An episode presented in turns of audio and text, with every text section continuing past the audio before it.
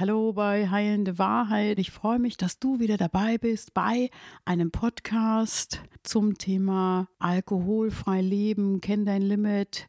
Ich habe einen wunderbaren Gast hier bei mir bei Heilende Wahrheit. Es ist Armin. Grüß, ich sitze direkt vor mir. Hallo. Hallo Annette, guten Morgen. Du bist trockener Alkoholiker, du bist jetzt 33 Jahre trocken und das ist eine Wahnsinnszahl, die natürlich imposant erscheint, aber dahinter steckt natürlich auch eine Geschichte, der wollen wir uns gleich nochmal widmen.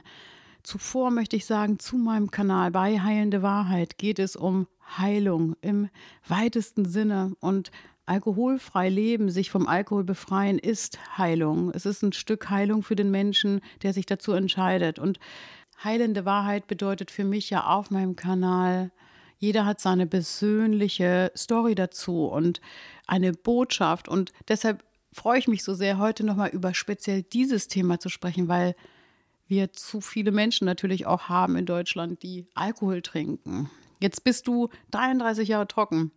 Wie fühlt es sich jetzt gerade im Moment an? Ja, das Trockensein fühlt sich für mich ja immer gut an. Ich wollte erstmal nochmal sagen, schönen Dank, dass ich nochmal wieder hier sein darf, weil für mich ist dieses Thema ja immer wichtig, ob ich nun ein Jahr betroffen bin oder 30 Jahre oder wie lange auch immer, weil dieses Thema Alkohol wird uns immer beschäftigen. Manchen Menschen mehr, manche Menschen weniger, manche Menschen interessiert es gar nicht, weil die da keine Probleme mit haben, aber solche Leute wie mich, die sehr abhängig von diesem Alkohol waren oder überhaupt von Suchtmitteln, ist es ein wichtiges Thema, was man immer mal wieder anschneiden sollte oder drüber reden sollte. Und deswegen ist es für mich schon wieder schön, mal wieder hier zu sitzen, um mit dir darüber zu reden. Und es war ja auch deine persönliche Heilung. Die hat dich ja zu einem neuen Leben auch geführt, weil hättest du so weitergemacht, getrunken, dann wärst du wahrscheinlich gestorben. Jetzt noch mal kurz zu einer Zahl, die mich wirklich schockiert. 3,8 Millionen Menschen haben Alkoholprobleme. 3,8 Millionen Menschen in Deutschland. Sagt man. Das mhm. ist die, die Dunkelziffer wird noch höher sein. Also ich denke mal 3,8 bei 80 Millionen. Es werden fast 10 Millionen sein, die Alkoholprobleme haben. Manche wissen es wirklich nicht. Ja. Und die, die es wissen, davon werden ja auch viele wieder rückfällig, weil es auch eine schwierige Sache ist. Ne? Aber der liebe Vater Staat fördert es ja an allen Ecken und Kanten. Geh durch die Geschäfte, Alkohol wird äh, immer angeboten werden, die Steuern werden darauf bezahlt. Das wirst, deswegen wird es immer Thema bleiben. Das ist ja ein gesellschaftliches Problem, aber wir wollen heute über deine persönliche Geschichte berichten.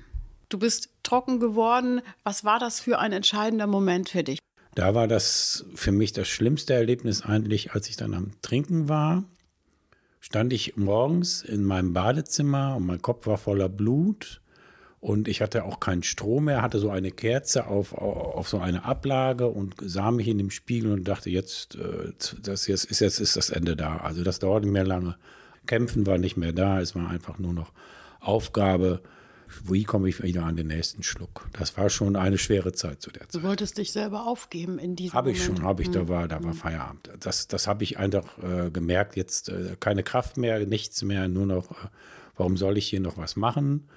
Es drehte sich dann auch wieder nur noch um den, kaum war ich aus dem Badezimmer raus, musste ich erstmal was trinken. Also das war wirklich schon sehr starke Abhängigkeit. Das war so, naja, kurz, weil ich habe ja nicht aufgehört zu trinken, nur weil ich dachte, ich gehe jetzt in Therapie. Wenn du trinkst, dann trinkst du. Ne? Das war so mein entscheidender Moment war eigentlich für mich diese persönliche Entscheidung zu treffen, als mich mit meinem Bruder auf einem Schützenfest, früher gab es ja ganz viele Schützenfeste auf diesen Dörfern, und da bin ich mit meinem Bruder zu diesem Schützenplatz gegangen und mein Bruder, der selber auch immer mal war in seinem Bierchen trinkt, der sagte zu mir, Armin, weißt du eigentlich, dass du sehr auffällig trinkst. In meinen Augen bist du Alkoholiker. Und da war das das erste Mal für mich, dass ich das Wort Alkoholiker für mich überhaupt äh, ernst nahm. Und dann hat mein Bruder das Angebot gemacht, kannst zu uns kommen in eine WG, um zu warten, ob du eine Therapie antreten kannst. Heute kannst du ja nur noch ein, zwei Wochen, da kannst du wirklich noch ein paar Monate in eine Therapie gehen, um dich mit dem Thema und mit dir selber natürlich auseinanderzusetzen. So, das waren die ersten Schritte. Die Perspektive, in diese Klinik zu gehen, war die für dich im Kopf als Rettung da oder war das eher so? Also für mich war das erstmal, na gut, wenn ich das jetzt nicht mache, dann lässt, lassen die wenigsten Menschen, die ich dann noch hatte, meine Mutter, mein Bruder, die lassen mich dann auch fallen und dann ist sowieso vorbei. Also mache ich das erstmal denen zuliebe und nicht bewusst so, jetzt werde ich mein Leben lang nie wieder trinken. Wenn ich das nicht mache, sterbe ich. Also ich hatte nur diese Möglichkeit. da hinzugehen, was zu probieren, was ich noch nie gemacht habe, voller Angst und voller Ehrfurcht, aber der andere Schritt wäre ja nur noch weiter saufen, bis du, bis du dann irgendwo tot umkippst. Aber das war dir klar, dass du sterben könntest. Ja, ja, ja ich hatte eine Leber, aber die Leber war, ich hatte Leberwerte von 1000 und 34 sind normal, gelbe Haut, 70 Kilo. Also das war völlig klar, wenn ich weitermache. Ich bin zwar ein zäher Mensch, vielleicht hätte ich noch länger gelebt, aber es war keine Perspektiven, es war keine Arbeit da, es waren Mietschulden da, es war kein Geld mehr da, es war nur noch Alkohol da, ne? Nur noch Alkohol. Und ein, und ein Hund hatte ich noch, aber sonst war nur noch Alkohol da der Körper war ja auch abhängig dann von dem Alkohol. Ich habe ja nicht mehr funktioniert ne, ohne, ohne Alkohol. Das war schon, schon sehr hart. Hat der, Hund dir, hat der Hund dir so ein bisschen Halt gegeben oder war das auch so? Ja, das war schon sehr viel Halt. Wenn man geht mal über die Straßen und guckt man heute, wenn Leute, die obdachlos sind oder die trinken, was, was sitzt da meistens neben? Ein Tier, ein Hund, weil ein Hund, Hund ist das egal oder einem, Lebe, einem Tier, ob du trinkst oder ob du trocken bist. Wenn du den magst, dann mag er dich auch. Ne? Das ist die letzte Liebe, so die man da noch hat. Warum hast du getrunken? Wie war der Einstieg? Also äh, den Grund, warum, kann man, glaube ich, gar nicht, also ich kann den nicht ähm, mehr nachvollziehen. Das war, für mich war das in meiner Jugend, da ging man zur Schule, danach gingst du mit den Jungs abends in die Kneipe, hast ein Bierchen getrunken, hast geknobelt, ohne groß nachzudenken. Mein Weg war dann so ein bisschen auch mal Schule schwänzen. Dann haben wir uns nachmittags getroffen oder abends getroffen, haben zusammen Bier getrunken, sind auf Partys gegangen, haben uns in den Kneipen getroffen. Ich weiß nicht, ob heute ist das ja eigentlich auch noch so. Heute treffen die Leute so, sich ja. in den Diskotheken. Mhm.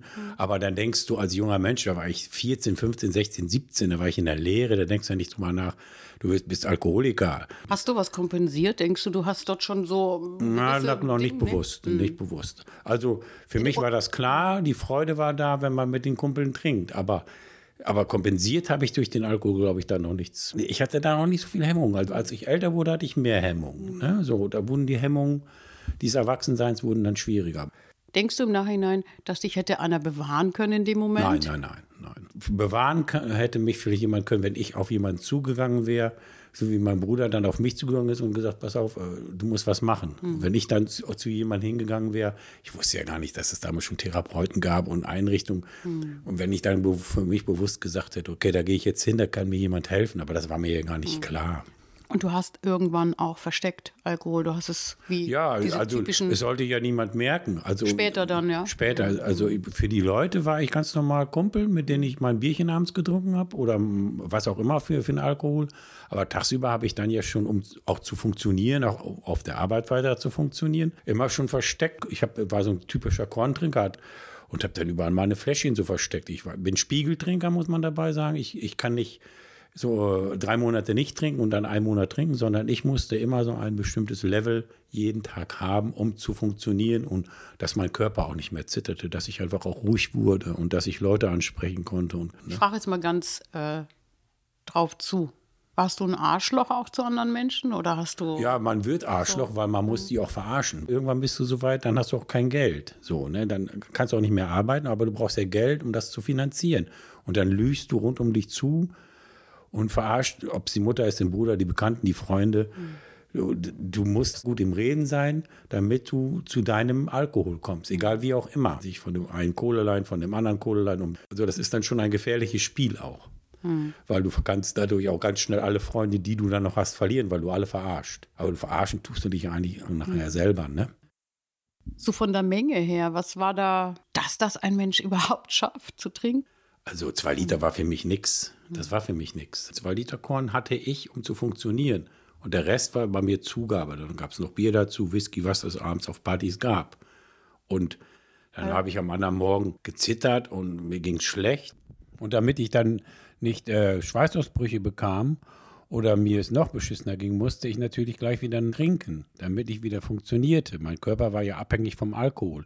Und dann habe ich Aber das hast du jetzt über eine bestimmte lange Zeit durchgehalten? Ja, fast ne? zwei Jahre. Zwei Jahre fast zwei Jahre so mh. dieses. Also Hardcore-Alkoholiker. Ja, ich bin dann nicht auf dem, auf dem Bürgersteig umgekippt. Wenn mhm. mir jemand entgegenkam, der, mir nicht, der mich nicht kannte, der hätte nie gedacht, dass ich jetzt schon zwei Liter Korn getrunken habe und jetzt den nächsten Alkohol kaufen gehe. Ja. ja, und das ist ja kein Wunder, dass du körperliche Schäden ja. dann irgendwann hast. Aber das merkst du selber merkst du das erst gar nicht. Haben es andere Menschen, ja, du sagtest ja deine Familie, dein Bruder. Ja, so, so nicht. Also ja. auch ich denke mal, das haben nachher immer mehr gemerkt, mhm. aber du selber hast es nicht wahrgenommen. Meine, mein Lebensinhalt war morgens zum Kiosk zu gehen, zwei, drei Liter Korn zu kaufen, einen Schluck Korn zu trinken, gucken, ob man nicht kotzen muss und dann Mentos Mint gekauft, weil man dachte, dadurch verbirgst du die Fahne, wenn du zu deiner Arbeit fährst oder zu deinen Freunden fährst, aber die wussten es alle.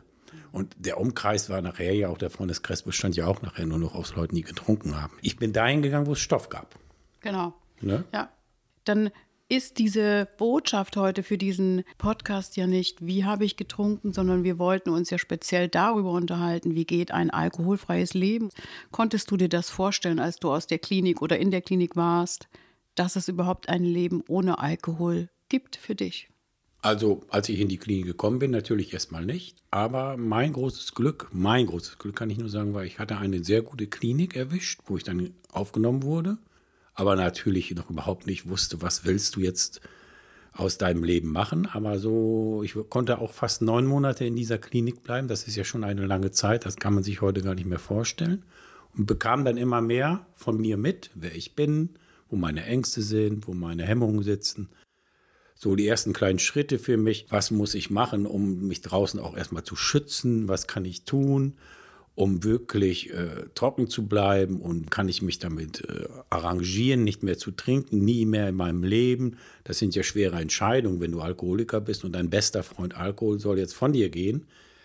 Habe mir dann draußen erstmal eine Nachsorge-WG gesucht, dass ich noch ein bisschen geschützten Raum auch hatte, wo ich dann immer wusste, okay, wenn du jetzt in Bedrohung kommst, trinkst du oder nicht, schmeißen sie dich aus dieser WG und so konnte ich mich erstmal damit auseinandersetzen, dass ich nicht mehr trinke und nicht diese Angst vor einem Rückfall haben musste, weil ich nachher schon so weit wenigstens gefestigt war, dass ich wusste, da und da kannst du hingehen, falls da wieder so ein Suchtdruck kommt, ja, ein Saufdruck. Erstmal so Selbstschutz. Du musst erstmal einen Selbstschutz für dich betreiben. Es gibt an jeder Ecke Alkohol, musst du dich erstmal selber irgendwie schützen, wenn du es ernst meinst. Und das ist nicht einfach, ne?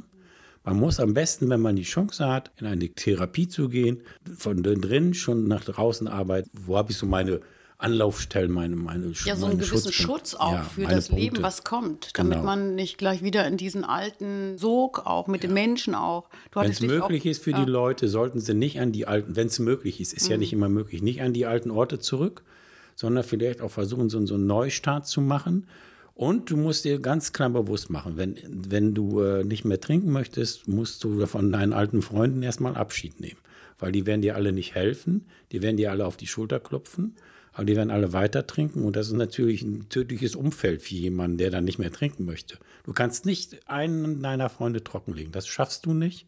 Du musst für dich erstmal selber sorgen. Nicht? Leute zu finden, die nicht trinken, ist das eine. Aber Leute in dem Umfeld sich auch wohlzufühlen. Das ist total, das ist total wichtig, mhm. wenn du dich Das kommt ja aber auch ja. erst, das Wohlfühlen. Genau. Ich glaube, wie war das für dich? Hattest du besondere Ängste, auch Lebensängste, die sich für dich neu gestellt haben ohne Alkohol, wo du sagst, Mensch, da habe ich auf einmal eine Angst entwickelt. Ja, natürlich. Das, ich musste ja dann, als ich draußen war, eine neue Arbeit suchen als Maler und dann bin ich ja zu dieser Firma hingefahren, wo ich mich überall vorstellen musste, mit Riesenängsten. Ne? Ja, was sage ich dem jetzt, dass als Maler zwei Jahre nicht gearbeitet hast? Sagst du diesem Chef, bist in Kliniken gewesen, bist Alkoholiker, bist trocken.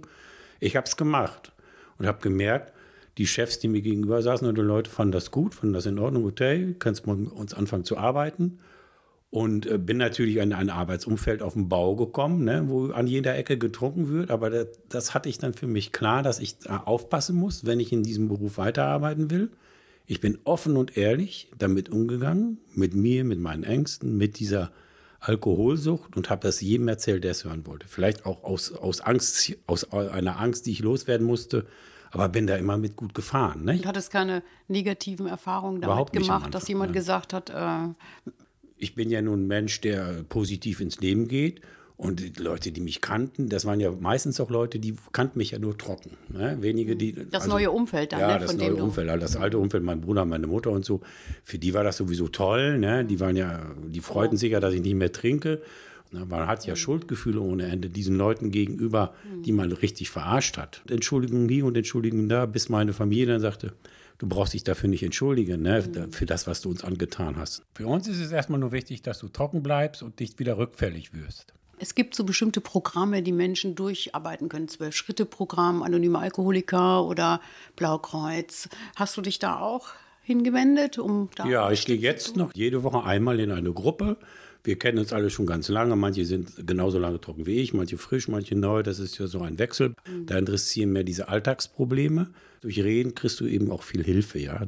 Das, das versteht ja auch nicht jeder. Wenn du jetzt zum Beispiel in einer Beziehung bist mit einem Menschen, der das gar nicht nachvollziehen kann, das ist, birgt ja auch neue äh, Herausforderungen. Ja, also man muss sich immer bewusst machen, das ist ja nicht so, jetzt nimmst du zwei Tabletten und du bist dann, das ist ein Stillstand, aber Alkoholiker wirst du dein Leben lang bleiben. Das, ist das noch ein Stigma in der Gesellschaft, Alkoholiker zu sein? Ja, ich denke mal nicht mehr so wie früher, aber, ähm, ich denke mal, das größte Problem ist nicht dieses Stigma, das größte Problem ist, dass die Leute nicht mehr ohne Alkohol irgendwas können. Sagt mal einem Oktoberfest statt lieber so, wir feiern jetzt ein Oktoberfest ohne Alkohol. Dann mhm. ist da kein Mensch. Ja, also Feierdroge, ja, Volksdroge. Volksdroge und es wird nur mit Trinken verbunden. Ja. Jede Feier wird nur mit Trinken verbunden. Genau. Und, und das, das, ist, ist ja auch ein ein Grund, warum der Mensch trinkt. Dahinter steckt das, ich werde lockerer oder ich kann meine Ängste verbergen, ich kann mein Trauma unterdrücken. Ich kann, ja, ich kann so viel mit Alkohol ja auch ja. zudecken. Ja, natürlich, alles, das, ne, alles. Ne? Das Wenn ist ja ist ja eigentlich in unserer Gesellschaft, die schon eine sehr kranke Gesellschaft ist, alleine durch den Leistungsdruck, Leistungsstress, durch Trauma, was Entwicklungstrauma, was die Menschen mitgeschleppt haben in ihrem Leben durch ihre Erfahrung. Das Einfachste ist, abends setze ich mich hin und betäub mich und danach kann ich schlafen und danach kann ich mich ein bisschen erholen von dem inneren Druck, ja. Jetzt hast du nüchterne Beziehung gelebt, jetzt hast du nüchtern Urlaub gemacht, jetzt hast du nüchtern all das, was du früher betrunken gemacht hast, nüchtern gemacht. Was für eine Art von Rauschkompensierung hast du betrieben? Gab es das auch in deinem Leben? Ja, am Anfang war es eben sehr viel Koffein, Kaffee trinken und, und Cola, alles, was so mit Koffein zu tun hat. Habe auch lange geraucht. Aber mit dem Rauchen und auch mit dem Cola-Trinken habe ich letztendlich aufgehört, auch wenn es am Anfang schwierig war. Mein größtes Suchtmittel danach ist eigentlich diese Süßigkeit. Aber das ist immer noch so ein Kampf, weil auch Süßigkeiten sind ja irgendwann gesundheitsschädlich. Ja, die kann Zucker, ja auch ne? Zucker, Zucker als Droge. Ne? Da muss ich noch mal gucken. Aber ich denke mal, das ist so für mich so das größte, die größte Ersatzdroge zurzeit. Was vermisst du am Alkohol? Am Alkohol vermisse ich gar nichts mehr. Ich musste mir bewusst machen, du musst dir dafür irgendwas anderes hinstellen oder was anderes geben. Ich habe mir dann Fußball genommen. Sport genommen. Gehe ins Fitnessstudio, gehe in die Sauna, habe so meine Freunde, mit denen ich mich dann treffe und das sind so meine, also das sind nicht Ersatzdrogen, aber das sind so, das habe ich mir genommen am Anfang, anstatt die Flasche. Also für mich ist Verbindung mit Menschen das Wichtigste überhaupt. Auch ich habe auch ganz viele Freunde, die trinken. Also es ist nicht so, dass ich jetzt nur noch mit Menschen umgehe, die nicht trinken. Ich trinke selber nicht, weil das ich hältst nicht du möchte. aber ja heute anders aus. Das kannst du gut einordnen, dass die dann ja. bei der Party trinken und du sitzt dann auf der anderen Seite. Also man muss sich dem bewusst machen, ich trinke nicht und die anderen Leute müssen ihr Leben leben und ich kann auch nicht auf, auf jemanden zugehen. Ich, wenn mich jemand fragt, Armin, pass auf, du bist trockener Alkoholiker, ich glaube, ich bin auch auf so einem Weg, dann kann ich dem helfen und versuche dem zu helfen. Du kannst nicht äh, versuchen, als trockener Alkoholiker andere Leute trocken zu legen, wenn sie es nicht wollen. Das ist ein Kampf gegen die Windmühlen. Das ist wie Don Quixote. Ja, das funktioniert nicht. Aber du kannst natürlich Leuten mit Rat und Tat zur Seite stehen, wenn die sagen, mir geht's schlecht und ich weiß, du bist so und so lange trocken. Das ist ja auch der Sinn dieser Selbsthilfegruppen, ja, dass man da hingehen kann, ohne Ängste zu haben. Also da kann man sich öffnen, da kannst du frei sprechen, da wirst du nicht ausgelacht, da wirst du ernst genommen, weil es eben nun mal ganz klar eine anerkannte Krankheit ist. Es ist ja eine völlig anerkannte Krankheit, da muss man sich ja gar nicht für schämen. Niemand muss sich dafür schämen, zu sagen, ich glaube, ich trinke zu viel kann mir jemand helfen. Das ist der ja, das erste ist aber, Schritt. Das ist aber spannend, dass du das sagst, weil dahinter steht ja eigentlich erstmal die Erkenntnis, das Bewusstwerden, dass es so ist. Dann auch diesen Mut zu finden, sich selber einzugestehen und anderen Menschen zu sagen, hey, ich habe eine Schwäche. Ist das für dich noch eine Schwäche heute, Alkoholiker zu sein, ein Trockner? Nein, überhaupt nicht. Für mich klingt das so, als wenn du schon das Opferdasein abgelegt hättest. Opfersein bringt sowieso nichts. Also ich muss natürlich mit diesen ganzen Situationen genauso klarkommen wie jeder andere, aber ich fühle mich nicht als Opfer wenn man jetzt dann nur negativ durch die Gegend rennt, das nützt, nützt einem ja nichts. Das, das ist ungesund. Dann entwickle ich mich nicht vorwärts. Ne? Mhm. Und das ist ja auch so, dass wir widerstandsfähiger sind, wenn wir die Fähigkeit haben, nach vorne blicken zu können und nicht nach hinten und zu schauen, was ist eigentlich alles schiefgegangen schon, sondern was kann ich da beitragen, dass es mir besser geht. Du bist jetzt auch so jemand, ja. der gerne Kontakt, kein kontaktscheuer Mensch ja. ist. Hat sich das auch verändert vielleicht dadurch, dass du jetzt schon so lange trocken bist, dass du da einfacher auch mit Menschen umgehen kannst? Ja, also ich habe ja gelernt, als, Mhm. als äh, Alkoholiker alles zu verstecken, auch mich selber. Mhm. Flaschen zu verstecken, ne, meine Sucht zu verstecken und mich selber zu verstecken. Und das brauche ich jetzt ja alles nicht mehr. Ich brauche mich ja von nichts mehr verstecken. Also ich gehe da schon positiver ran an die Sachen. Nicht? Es sind auch Rituale wichtig. Ich, ich überlege gerade, du bist ja ein totales, ich sage jetzt mal so ein totales Beispiel oder dafür, dass es funktioniert, auch in Krisenzeiten sich oben zu halten von Ja. der Stimmung. Hast du dir so Rit Rituale Also meine? Rituale sind ganz klar. Ich stehe immer um die gleiche Zeit morgens auf. Ob Samstag, Sonntags zwischen halb sechs und sechs stehe ich auf. Ich, ich quäle mich nicht, ich stehe dann auf. Das ist für mich wichtig. Ja? Es ist ja erwiesen, dass Rituale und dieses immer wiederholende, dass das auch eine Sicherheit schafft. Also ich muss teilweise, auch wenn das Glück ein bisschen funktionieren, ja. Und für mich ist Funktionieren wichtig, weil wenn ich so merke, naja, da schläft irgendwas ein, dann geht es mir auch nicht gut. So, da muss ich auch, da muss ich natürlich auch manchmal selber in den Arsch treten. Ich merke das aber sonst, auch so, wenn ich manchmal Urlaub habe oder so, ich mache trotzdem meine Rituale, setze ich immer durch. Ne? Ja. Du musst dich ja mit dir beschäftigen. Ja. Es ist ja klar, wenn du dich nicht mehr berauscht und dich nicht mehr wegmachst, sich entstressen, Kraftquellen finden, für sich Widerstandsfähigkeit zu schulen. Was ist der Reiz für dich gewesen, jetzt alkoholfrei zu leben? Der größte Reiz, nicht mehr zu trinken, war für mich erstmal wieder zu leben. Ja, ich habe ja nicht mehr gelebt. Ich habe ja für den Alkohol gelebt und für nichts anderes mehr. Der Tagesablauf war, Alkohol zu besorgen und, und wegzutrinken. Und als ich dann merkte, so nach so ein paar, zwei, drei Wochen, so jetzt, äh, ich trinke keinen Alkohol mehr, bewegte sich ja auch schon so langsam körperlich, wurde ich fitter. Und äh, mein Immunhaushalt, das besserte sich alles. Ne? Die ganzen, ähm, na, der Leber, Niere, alles, die ganzen inneren Organe wurden wieder, funktionierten wieder. Ich hatte wieder Lust auf Laufen, auf Sport, auf. Es ist ja alles eingeschlafen gewesen. Ich fing einfach wieder an zu leben. Ne? Und dann wurde der Kopf immer klarer. Mein Ziel war ja auch wieder einen Führerschein zu haben. Ich war ja auch, ich, ich hatte ja durch meinen Alkohol auch meinen Führerschein weg. Ich bin ja mit 30 angefangen, wo sonst andere Leute mit, mit 18 anfangen. Ne? Aber alles sehr aktiv und sehr glücklich. Ja, und Selbstverantwortung ist natürlich auch wichtig. Ne? Also Selbstverantwortung für, für sich auch haben, muss man haben.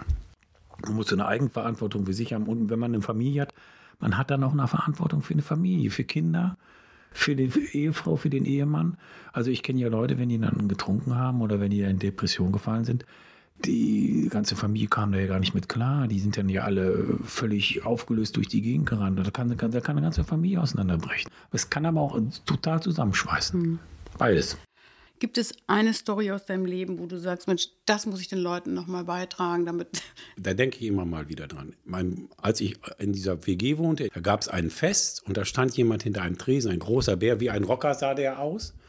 Und der schenkte Bier aus und verteilte Bier und sagte, "Ah, du, du bist auf dem richtigen Weg. Der war zu der Zeit, deswegen diese Zahl, 33 Jahre trocken, stand aber hinter diesem Tresen und war total, und ich war total fasziniert und habe mir gedacht, das, wenn du das schaffst, so lange trocken zu Also sein. da warst du schon trocken. Ja, da fing, ich- war ich gerade so am, am Anfang meiner Trockenheit. Wenn du das schaffst, so lange trocken zu sein, das wäre ja geil. So, jetzt bin ich 33 Jahre trocken.